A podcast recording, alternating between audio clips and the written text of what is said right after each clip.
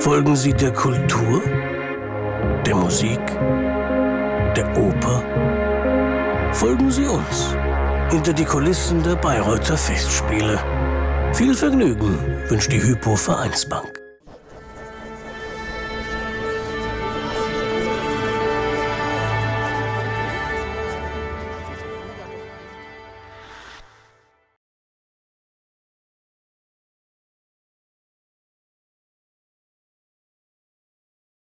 Dieses Jahr ist wieder Parsival am Start. Ist Parsival ähm, akustisch ein Problem im Haus? Eigentlich ist das ja für dieses Haus komponiert. Da sollte eigentlich doch alles perfekt flutschen.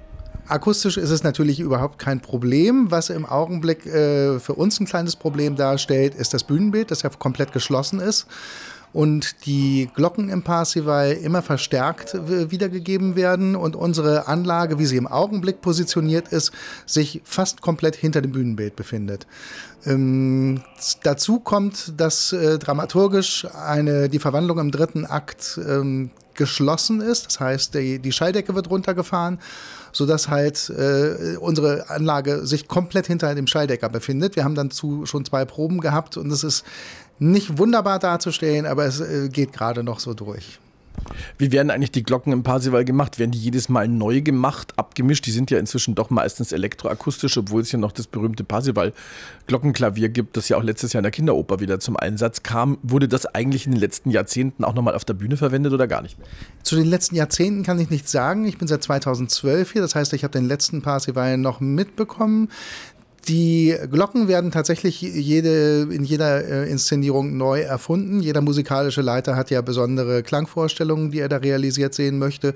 Und so wird halt vorher immer eine Recherche betrieben, dass man versucht, verschiedene Glockenklänge zu, ähm, zu bekommen und anzubieten.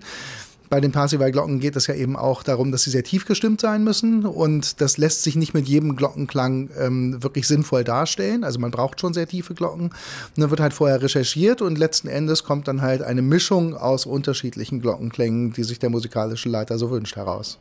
Und wo kommen die her? Werden die selbst aufgenommen hier in der Stadtkirche irgendwo oder gibt es richtig kommerzielle Anbieter, wo man verschiedene Glockenklänge kaufen kann und die dann eben sozusagen zusammengestellt werden? Es gibt sicherlich auch kommerzielle Anbieter. Ich glaube, das wäre ein Weg, der ungeheuer teuer werden würde fürs Haus.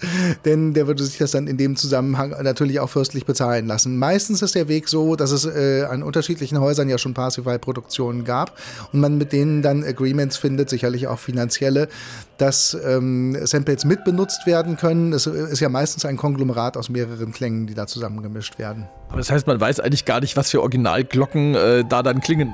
Das weiß man ohnehin nicht, denn die Glocken, die wir von anderen Häusern bekommen, sind ja meist auch schon zusammengeschnitten. Wir haben jetzt einen Glockenklang aus Wien, der aus drei verschiedenen Einzelsamples besteht und da wissen wir natürlich nicht, äh, welche Glocken da dem, dem Ganzen zugrunde gelegen haben. Also mit dem Glockenklang ist es so ein bisschen wie mit dem Gral, das sagt sich nicht. so ist es.